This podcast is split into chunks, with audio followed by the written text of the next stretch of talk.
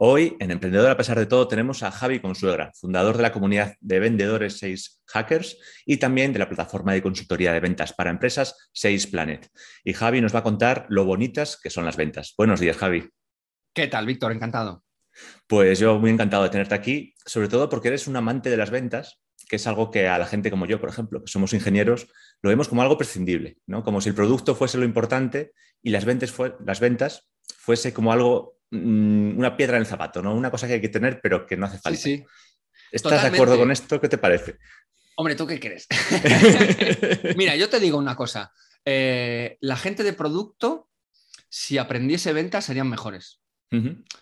¿Por qué? ¿Qué es producto? O sea, cuando se desarrolla un producto, ¿qué se, se pretende hacer? Se pretende hacer algo que la gente quiera. Se pretende hacer algo que la gente use. Se pretende hacer algo que sea útil. Se pretende hacer algo que solucione un problema. Y uno de los principales problemas que tiene la gente de producto es que no ha hecho suficiente investigación de mercado, que es lo que sí hacemos en marketing barra ventas. Sí. ¿Cuáles son los mejores productos? Los que se hacen desde el desarrollo, vamos a decir, de un MVP o un producto mínimo que solucione un problema, una solución, y validando esa solución en el mercado. Y eso es lo que hacemos la gente de ventas a diario. ¿Por qué? Porque estamos hablando continuamente con el mercado para mí, sin lugar a dudas, las mejores compañías son donde la gente de producto y ventas hablan mucho. ¿Por qué? Porque la gente de ventas eh, son los que mejoran el producto. Es tal cual, porque son los que detectan la necesidad del mercado, porque son los que hablan con el cliente. Entonces, ¿son dos mundos diferentes? Sí, no hay ninguna duda. Nadie de, de, ventas se va a meter ahí a programar nada ni a diseñar, ¿no? Pero sí que si, si hubiese mejorase esa relación, ¿no? que yo sé que a veces es difícil, pero que también creo que está cambiando en muchas compañías, eh, se harían mejores productos, con menos funcionalidades y más útiles, y más útiles, porque ese, ese punto del mercado es, es básico, imprescindible para hacer las cosas sencillas. Y esa es una de mis máximas, ¿no? También, también en las ventas. Pues estoy totalmente de acuerdo contigo. O sea, yo cuanto más iba aprendiendo de ventas, más estaba en contacto con el cliente. Mejor me salían los productos y mucho más contento estaba porque veía que realmente eran útiles para el cliente. Claro. Yo no conozco a nadie de producto, bueno, a nadie en general que quiera hacer más su trabajo, por supuesto, ni nadie de producto que quiera desarrollar 100 funcionalidades. A mí me ha venido algún cliente, no, no, le digo, ¿cuál es tu mercado? Pues mira, yo tenemos esta funcionalidad para esto, esta para esto, esta para esto, esta para esto, esta para esto. Digo, ¿qué me estás contando? sí, aquí lo importante es resolver uno o dos problemas, ya está. No, no, no, hace falta tanto en la mayoría de las ocasiones. Eh, entonces, si, tú aprendes cómo detectar esas necesidades, la gente de producto, o cuando te das cuenta, eh, vas a trabajar mejor, porque vas a ser más feliz porque tu producto se va a usar. Yo creo que no hay nada peor, y nos pasa a todos, ¿eh? que desarrollar algo, o ya sea incluso en ventas o en donde sea, ¿no? Desarrollar eh, un sistema, una metodología, y la pones en marcha y ves que no se usa. Y dices, pues madre mía, pero ¿qué está pasando? Todo, todo, el esfuerzo. Si esto, es lo que necesita la gente, eh, todos lo hemos pensado. ¿Estás seguro que eso es lo que necesita la gente? ¿O es lo que tú crees que necesita la gente? Y ese matiz, yo creo que una vez que te das cuenta, eh, te cambia hasta tu manera de trabajar en el día a día. Oye, no voy a lanzar esto, voy a preguntarle a la gente. Sí, claro. Cuesta voy a, voy a intentar analizarlo, ¿no? Y bueno, yo trabajo en el mundo de los datos 10 años, en temas de Big Data y analítica y demás, y, trabajar en ese mundo me he dado cuenta que los datos no lo es todo. A pesar de que es mucha información, ¿no? Y, muchas veces, bueno, he estado mucho en la parte de marketing y de producto, analizando, ¿no? cómo la gente usa las aplicaciones o usa las webs o, bueno, los flujos de, de, navegación y todo este tipo de cosas. Y sí, te da mucha información, pero no te da toda. Y lo que sí que no tengo ninguna duda es que en general se habla poco con los clientes. Se habla poco con el mercado, se les pregunta poco. Y creo que una de las máximas, o yo por lo menos lo que intento eh, decirle a mis clientes, es que preguntarle a vuestros propios clientes, incluso no clientes, bueno, ¿qué, necesitas? ¿Cuáles son tus objetivos para este año? ¿Qué es lo que te gustaría mejorar? ¿Qué es lo que has probado y has fallado? ¿Qué te frustra? ¿Qué, te gustaría mejorar en lo que haces ahora pues, relacionado con, mi sector o lo que estás haciendo? Preguntas ultra sencillas que a la gente le encanta responder. Que, a lo mejor de inicio pues ¿cómo le voy a preguntar eso? Tú le preguntas a alguien eso y a la gente le encanta hablar de su trabajo, nos encanta que se interesen por nosotros. Es todo lo contrario a lo que normalmente pensamos. Y, que alguien nos pregunte de una manera eh, consultiva para querernos ayudar, mm, es oro puro esa información. Sí, es buscar dónde puedes ayudar con lo que tú sabes hacer. Es la clave. Tal cual, tal cual, esa es la clave, eso es.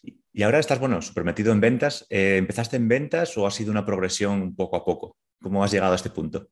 Pues mira, eh, ahora que estoy en ventas, y alguna vez me han hecho preguntas así parecidas, he tenido, perdón, he tenido que reflexionar sobre ello, me he dado cuenta que siempre he sido vendedor, ¿Mm? aunque no lo sabía, no lo sabía hasta ahora. Eh, yo empecé, bueno, cuando era muy niño, eh, tenía un kiosco, vivía en un barrio que había un kiosco cruzando la calle. Entonces tenía, bueno, tenías que cruzar para comprar chucherías, ¿no? Chicles y chupachuses y tal y cual. Y había niños que no les dejaban cruzar. Entonces yo cruzaba, los compraba y después volvía y los vendía pues algo más caros, ¿no? Eh, entonces yo no sabía, no sabía que eso era ventas, pero resulta que sí. Eh, a partir de ahí yo eh, estudié económicas y bueno, sabía que no quería dedicarme a nada de economía ni porque se me daban bien los números, ¿no? Pero sabía que yo que quería trabajar en el lado de la consultoría, ayudando a otros. Siempre, eh, siempre me ha gustado esa parte de, bueno, de yo aprender algo y ayudar. He sido profesor en varias escuelas de negocio, siempre me ha gustado, ¿no? Esa parte de ayudar a la gente a ser mejor. Eh, y entonces en mi, trabajo de consultor, implementando CRMs, RPs, bueno, herramientas de tecnología, mis clientes solían renovar, mis clientes solían pedir más, mis clientes solían, bueno, estar contentos con mi trabajo, ¿no? Porque siempre les intentaba dar un poco más, no solo la formación básica y estándar, sino bueno, intentar acompañarles un poco también emocionalmente, que creo que es algo muy importante, ¿no? Y, a partir de ahí, pues después me dediqué al mundo de, la analítica digital, del mundo de los datos y demás, más tema internet que me gustaba más, marketing, internet y demás. Y llegó un día, pues sin yo buscarlo, que me, mi jefe me dijo, oye, ¿por qué no te metes en ventas? yo, no, no, no, no, no, no. Me decía, pero si ya lo haces. O sea, tus clientes renuevan más y siempre piden más y tú les ofreces más servicios. O sea, lo haces aunque tú no tengas esa, esa eh, etiqueta de vendedor. Y, me puse a vender. Y resulta que mi primer año eh, no vendí nada, no vendí nada, nada nuevo. Es decir, yo era bueno vendiendo a mis clientes por ese tema de confianza, pero no era capaz de generar nuevas ventas. De hecho, también eh, monté una empresa hace como unos 10 años y no vendí nada tampoco. O sea, la monté y la tuve que cerrar al año porque, eh, porque no vendimos nada. Conseguimos muchas reuniones y demás, y yo era el responsable de ventas y no vendimos. Entonces, a raíz de, a raíz de esos fracasos, yo decía, pero Jolín, si yo soy simpático, ¿no? Vamos a decirlo así, o, o me llevo bien con mis clientes y demás, ¿por qué no soy capaz de vender? Y básicamente porque vender tiene unas connotaciones más allá de caerle bien a la gente. Que eso, por supuesto, es importante, pero tiene unas técnicas, tiene una metodología, tiene un, por supuesto, entender el mercado, pero después cómo planteas una oferta, cómo generas urgencia, cómo generas necesidad, cómo eh, limitas eh, el riesgo para que te digan que sí, cómo haces que se tome una decisión antes, eh, como técnicas de cierre, cómo generas prospectos, cómo, cómo generas esa primera reunión donde descubrir una necesidad. Bueno, son técnicas que cuando alguien te las dice dices, madre mía, pero ¿cómo no me había dado cuenta? Que es, una ciencia. No, es que es una ciencia total. Y, ahí es donde se junta la psicología, se junta el entender eh, cómo somos las personas, ¿no? Porque somos seres sociales, en, eh, la reciprocidad, bueno, que somos recíprocos, ¿no? Que tú cuando das, la gente se siente en un compromiso de devolvértela. Eso es así, y eso lo podemos utilizar en nuestro beneficio, que somos seres sociales, que si tú ya trabajas para alguien como tú, eso genera una confianza. ¿Cómo generar más confianza en base a lo que tú haces? ¿Cómo trabajar, por supuesto, tu marca personal? Bueno, son cosas que, que cuando te das cuenta dices, madre mía, es que, ¿cómo no he hecho esto antes? ¿no? Eh, pero, pero por suerte esto se, aprende.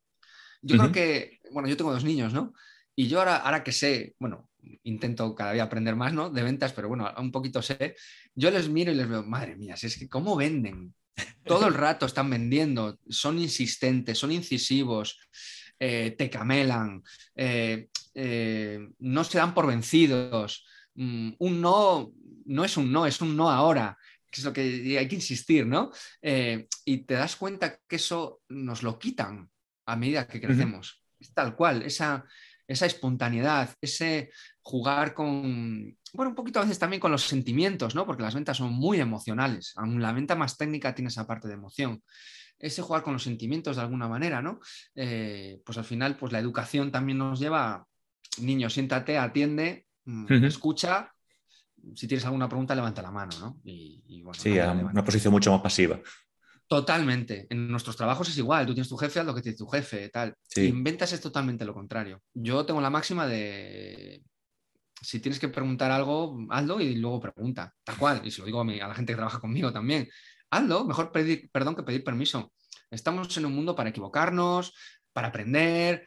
Por supuesto, no hay que cometer los fallos dos veces, pero el mundo está hecho para, para la gente que se atreve, para la gente que es diferente, para la gente que es intrépida, para la gente que hace cosas.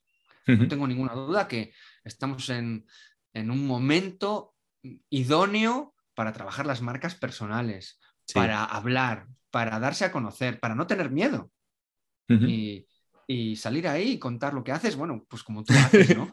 el, hacer cosas. Y esto al final te genera relaciones, te genera conversaciones, te genera aprendizajes y es una forma de mejorar día a día y aprender, bueno, tú aprendiste a vender un poquito sobre la marcha, ¿no? Echándote al campo. ¿Recomiendas algún libro? muchos, muchos, muchos. Por ejemplo, a ver, dos, tres. Pues mira, yo he leído mucho. Eh, ¿Por qué? Porque por desgracia no hay muchos sitios buenos de, para aprender ventas. Yo hice un máster de ventas con unos, unos chicos de Canadá eh, era un máster más enfocado a hacer funnels de venta. Mm, un funnel, para que la gente lo entienda, es simplemente un proceso donde tú tienes que saber dónde está tu cliente, eh, hacerle ver que tú eres una opción válida, tu cliente se registra en un sitio, puede ser una web, puede ser un webinar, puede ser que se descargue un documento, algo, y a partir de ahí generas una relación con esa persona a través del email o a través de invitarle a más cosas o buscas una reunión. Bueno, y se van generando diferentes procesos. Y esto en un funnel hoy en día digital, pues se puede automatizar gran parte de estas tareas. Entonces yo hice este curso con estas personas que aparte de darte esa formación digital o de, estrategia digital, te enseñaban ventas también. Ventas más en el sentido de cierre de ventas, de técnicas de ventas, de cómo preparar guiones de ventas, de cómo hacer seguimientos, de cómo enfrentarte a las reuniones, de cómo vestirte, de cómo analizar el, movimiento corporal de la gente que tienes delante, ¿no? Aunque sea por Zoom. Eh, bueno, pues este, este, tipo de cosas, ¿no? Que, que, al final forman, bueno, pues todo lo que es el estatus, ¿no? Que se llama del, vendedor. Y esto me vino muy bien, ¿no? Porque me ayudó mi propia compañía a lanzarlo. Pero a partir de ahí me he formado eh, también individualmente y como digo, para mí hay dos formas de formarse. Una, por supuesto, haciéndolo tú y, fallando, pero por desgracia eh, es muy frustrante.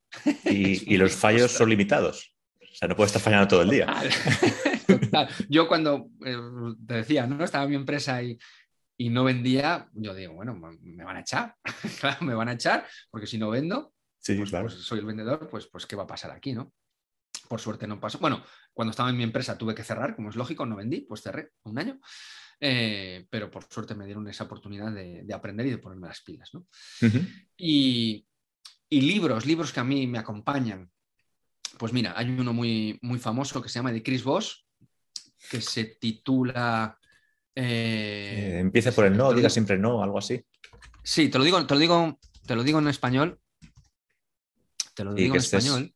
este era el, bueno, el, que lo hablaba con la gente en situaciones de crisis, el FBI. Sí, es del FBI. Rompe la barrera del no. Eso. Rompe la barrera del no. Está en inglés también, Never Split. Bueno, es en inglés, claro, Never Split. The Difference, en español, Rompe la barrera del no. Es un libro que, si bien no es de ventas específico, eh, Chris Voss te enseña en ese libro a cómo entender la psicología humana para eh, que la persona te confíe en, ti. Claro, él era un negociador del FBI. negociador de, atracos y de gente con rehenes. Situaciones complicadas y difíciles. ¿eh? No hay situación más tensa que se puede matar a la, gente que tiene ahí atrapada en el banco, ¿no? Eh, y entonces él te va explicando ciertas técnicas que son muy útiles para generar esa conexión con la otra persona. Él lo que intenta, bueno, en cualquier venta se vende por confianza. Entonces lo que intenta es ganarse la confianza de la otra persona, entendiendo sus problemas, no presionándola. Tú imagínate presionar a un atracador. Un tío ahí con la revolución muy mal. por minuto, eh, presionarle, suéltalos, que te voy a entrar con toda la policía. Los mata a todos. Los mata. Es todo lo contrario. Aléjate, sepárate, sé flexible, entiéndele, sea asertivo, empatiza. Bueno, son este tipo de cosas, pero ahí Chris te los enseña con, con técnicas muy, muy interesantes. ¿Qué más libros? El de Dale Carnegie. Ah, eh, ¿cómo, ¿Cómo tener influir en los amigos? Eso, ¿cómo...? Sí, como... Espera, lo busco también. un segundito que lo busco rápido. Carnegie. Para decirlo bien, ¿eh? por si alguien lo quiere buscar. sí, bueno, eso lo pongo después en, la descripción del vídeo. vale, ¿cómo ganar amigos e influir sobre las personas? Sí. ¿Cómo hacer amigos? Sí, cómo ganar amigos e influir sobre las personas. Que es un libro que se escribió hace 70 años, por ahí, hace muchísimo pero para mí sigue estando súper de moda. Te enseña también técnicas sociales, que es lo de lo que se trata la venta. Y también va, también habla de, por qué los asesinos matan. Y, es que este, hasta muy me impactó, ¿no? De hecho, es el primer capítulo. Y decía que cuando entrevistaban a los asesinos, ellos no creen haber hecho nada malo. No, porque yo lo maté, porque se había metido conmigo, no sé qué. Pero usted no ve que esto está mal. No, ¿por qué está mal? Si se había metido conmigo. Entonces, que tú no puedes hacerle cambiar la, visión a la gente, un cliente, ¿no? O alguien que, por lo que sea necesita ayuda. Tú no puedes decirle, no, no, es que mi servicio es el mejor. No, no es así. Tú tienes que entender por qué la otra persona no ha hecho el cambio, qué le ha frustrado hacer eso, por qué lo ha hecho y que sea la propia persona la que se da cuenta que te necesita. Pero tú no te das cuenta que esto está mal. Como la película de origen, Total. Que tenían que darle la idea y que esa persona tuviese la idea para que se la creyese. Total, total. Pero tú, ¿y, esto por qué lo has hecho? ¿Y cuánto has perdido? ¿No te das cuenta que ahora vas a acabar en la cárcel? Si, si hubieses sabido que lo hubieses hecho esto, lo hubieses hecho. Mm, bueno, bueno, pues, sí, la verdad, porque aquí no estoy bien, no sé qué. Es decir, con diferentes técnicas que muchas veces suele ser preguntando, hacer buenas preguntas es muy importante, que nos autodemos cuenta de que, de que necesitamos algo, ¿no? Algún tipo de ayuda. Que esto es lo que hacen los psicólogos también, ¿no? Es que todo, está dentro de, esto, ¿no? Resolver nudos, ¿no? Resolver bloqueos. Totalmente, totalmente. Pero que eh, venta sin presión, venta de yo te acompaño. Yo soy lo que necesitas, pero yo no te voy a exigir que me compres, porque eso no tiene ningún sentido. Te tienes que dar cuenta. Y, y, analiza las situaciones y, y compara. Compara eh, bueno, ya vendrás. Si viene y si no, pues no pasa nada tampoco, ¿no? Entonces, ese libro también me gustó mucho por ese tema social. Y después libros de, de ventas específico. Eh, mm, hay uno que se llama The Sales Machine, que me gusta mucho. The Sales Machine. Hay uno... Eh, bueno, el típico de ventas es uno de Aaron Ross, que se llama Predictable Revenue, que es uno muy famoso de ventas, ¿no? Que yo creo que es el que eh, eh, casi todos empezamos a leer, ¿no? Porque define muy bien esa parte de cómo dividir los equipos de venta y cómo procedimentar el proceso, es decir, tener un equipo que capte, que salga a conseguir reuniones y otro equipo que cierre. Un equipo consigue reuniones y se lo pasa al equipo de cierre. Entonces, el tener estos dos equipos así eh, diseñados es un poco más óptimo. ¿Por qué? Porque el equipo especialista en captar cada vez capta mejor. Porque solo hace eso. Y entonces. se especializan tanto que son mejores. Exacto, se especializa mucho. Y el de cierre lo mismo. Cada vez que le llega un contacto con una cierta cualificación, porque se lo ha pasado el que capta, el de cierre cierra más rápido, porque solo hace eso. Entonces se concentra más. Los típicos vendedores en España, lo que yo hacía en mi empresa, yo hacía captación, cierre y customer success. Es decir, una vez que cerraba el cliente, le seguía acompañando durante el proceso. O sea, hacías todo lo que es ventas. Entonces, claro, tú puedes gestionar un número limitado de clientes y eso no es escalable. Porque yo al final tenías cuatro o cinco clientes o diez y estabas petado. No puedes crecer. Entonces, si tú lo especializas, oye, necesito más captación, mete a un par de tíos de captación y que capten. ¿Necesitas aumentar el cierre? Metes tíos de cierre. ¿Necesitas gente que dé servicio a tus ya clientes? Mete gente ahí específica. Entonces, eso te permite escalar y crecer. No depende de las personas específicamente. Entonces, bueno, ese libro de Aaron Ross lo explica perfectamente, Predictable Revenue. Eh, ah, pues, nuevo. Sí, está muy chulo, está muy chulo. Además, es muy sencillo de leer yo hay cosas que no estoy del todo de acuerdo, ¿no? En, Porque no siempre se tiene que especializar desde el inicio, ¿no? Yo, yo creo más en los vendedores totales, en, el que capta y cierra, sobre todo al principio, y después, una vez que creces, al llegar a, determinada cifra de negocio, ya puedes eh, especializar. Pero creo que es bueno empezar con vendedores que lo hagan todo. Bueno, son cosas, detalles, ¿no? Que un poco también basada en la experiencia. Eh, ¿Y qué más libros? Hay muchísimos libros. Bueno, de hecho, nosotros en la comunidad, aprovecho para decirlo, también el sí, sí, claro. estado de libros y demás, pero lo que sí le digo a la gente es que lea libros de ventas, porque son como mini masters. Y, por desgracia, bueno, para mí los mejores están en, inglés, es así. Eh, sí que ahora cada vez van saliendo más libros de ventas en español, incluso de autores españoles, van saliendo libros de ventas pero para mí los que más me han ayudado a, unir venta digital, que es un poco lo que yo hago, ¿no? LinkedIn, eh, un poco marketing, cómo tener un funnel bien diseñado y después cómo hacer cierre, eh, casi todos están en inglés. Sí, también hay mucho más mercado, se mueve mucho más todo esto. Y la venta está más profesionalizada. En, en, el mundo anglosajón, bueno, principalmente Estados Unidos, en Inglaterra igual no tanto, pero en Estados Unidos el vendedor suele ser la persona que más cobra en una empresa. Suele ser gente reconocida, no como aquí. es así, es así, pero bueno, estamos cambiando poco a poco. Vamos aprendiendo, ¿no? El que más cobra, porque si un vendedor cobra mucho, es que la empresa gana mucho. Sí, claro. Tal cual. Eh, ser vendedor suele ser, pues eso, la, que la gente le, pregunta cosas, oye, ¿cómo va el mercado y cómo va tal y no sé qué, no sé cuánto? O sea, suele, suele ser un puesto al lado del CEO. Sí, claro, porque son los vendedores principales. Total, y aquí pues suele ser, mm, yo soy el CEO y, tengo mi director de operaciones muy cerca mío, o de producto muy cerca mío, hay que venderlo. Bueno, vamos a fichar un vendedor, o 20, o lo que sea. Oye, que el vendedor no vende. Bueno, pues fichamos otro. Duran un año y fichan otro. Yo os invito a que cada vez que veáis un vendedor en LinkedIn, mirar los puestos de trabajo. Normalmente la gente dura ocho meses, un año, año y medio como mucho, en ventas. Eso es una desgracia.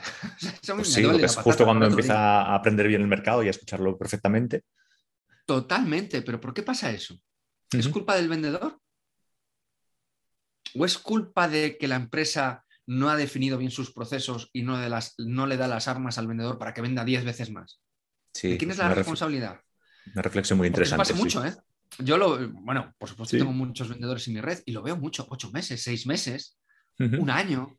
Digo, pero y, es que no te da tiempo ni a calentar, tal cual, ¿no? Eh, y, yo se lo pregunto a los vendedores y muchos me dicen, no, es que a mí me han dicho, toma, vende esto. Esta es toda la formación que me han dado. Claro, es que es imposible vender así. ¿De quién es la responsabilidad de diseñar los procesos de una empresa? Del CEO. ¿De quién es la responsabilidad de hacer las primeras ventas? Del CEO.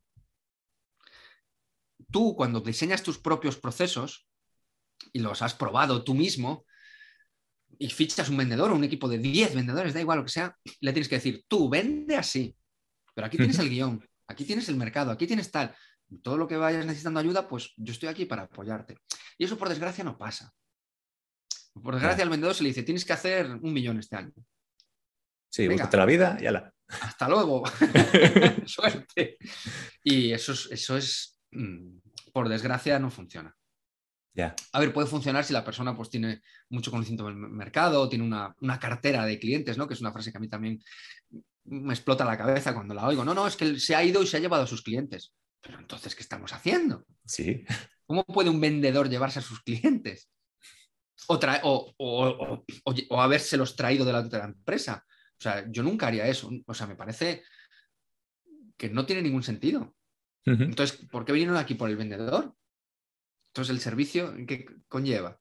Sí, entonces la empresa no ha ayudado a ese vendedor a buscar, a buscar más clientes de ese tipo, ¿no? No sé, son cosas que, yo me he enfrentado en las ventas aquí en España, ¿no? Y que repito, que se está profesionalizando cada vez más, sobre todo en el mundo de la startup eh, y, nuevas empresas, yo creo que ya se empieza a, notar mucho. Y las compañías más tradicionales lo están empezando a ver. Yo, de hecho, bueno, en la comunidad eh, tengo, me, me, ha sorprendido, ¿no? Porque hay bastantes vendedores de compañías tradicionales, ¿no? De gente que vende seguros, gente que vende eh, temas de limpieza. Bueno, pues también se vende, claro. Eh, cosas así, ¿no? No tiene por qué ser tecnología. Y quieren profesionalizarlo. Y quieren decir, oye, tenemos que diseñar unos procesos. Igual que finanzas tiene procesos. ¿Qué hacer cuando llega una factura? Todo el mundo lo sabe en, el, departamento financiero. Operaciones tiene procesos, hombre, como no. Oye, ¿cómo tenemos que hacer una nueva funcionalidad? Pues primero se hace una toma de requerimiento, por no sé qué, se diseña, se aprueba, no sé qué. Bueno, procesos. ¿Y ventas? ¿Qué procesos tienen? ¿Tienes que vender un millón más?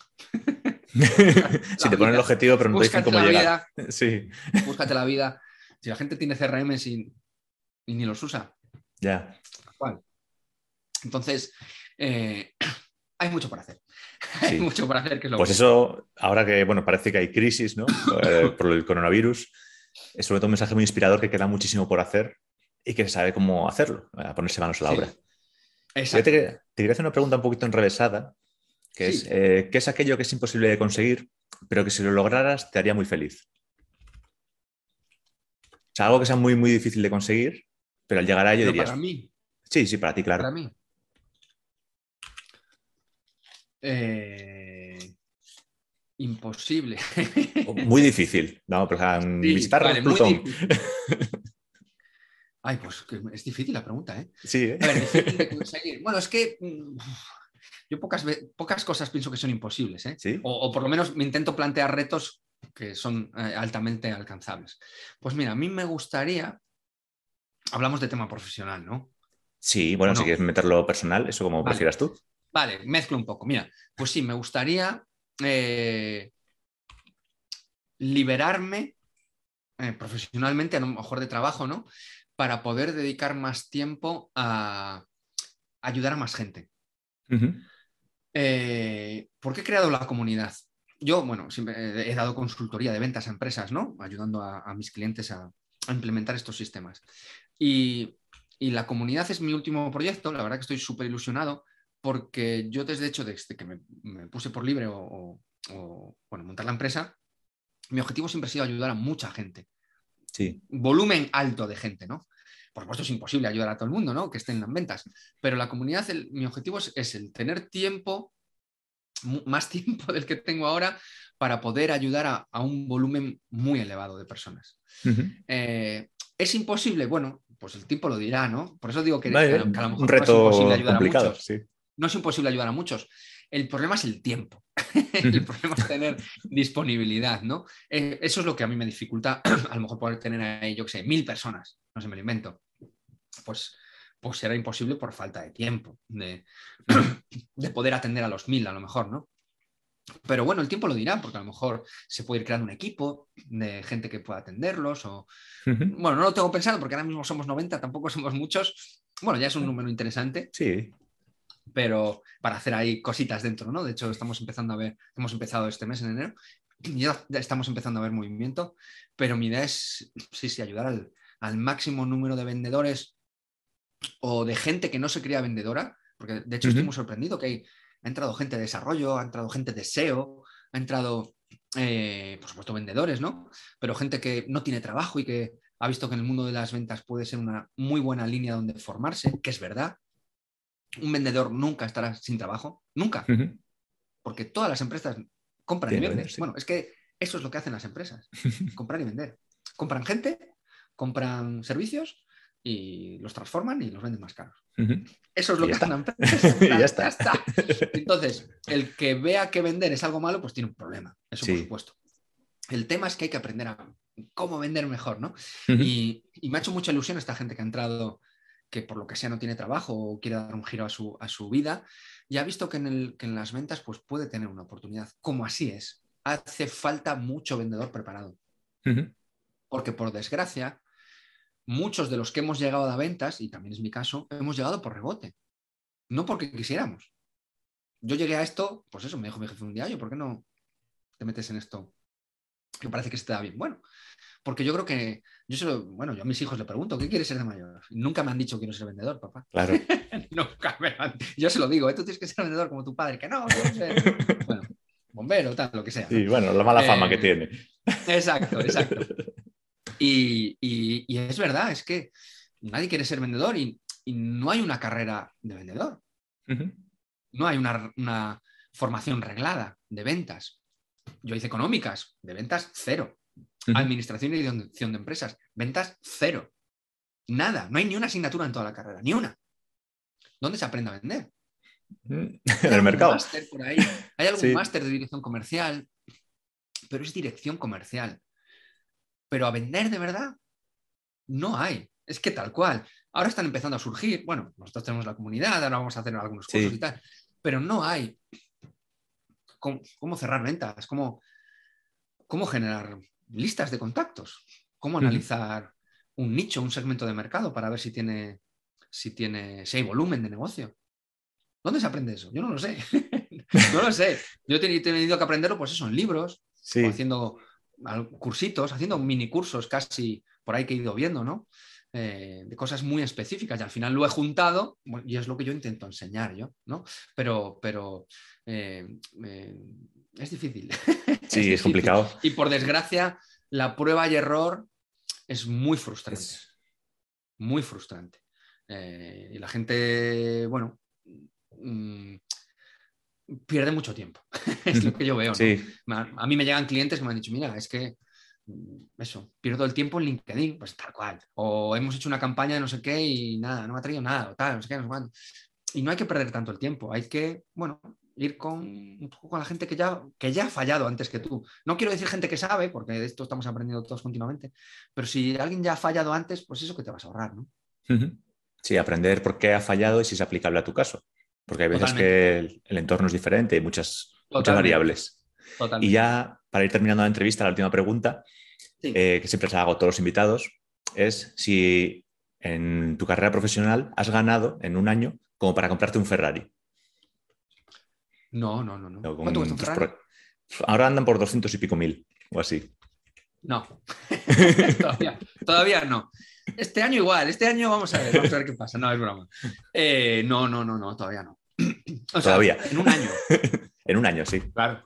No, en un año no. Todavía. Ya, si juntas varios años, pues ya, bueno, normal que sí. Sí, si juntas varios, por supuesto. Pero, pero todavía no. Pero vamos a ello. A eso es lo importante.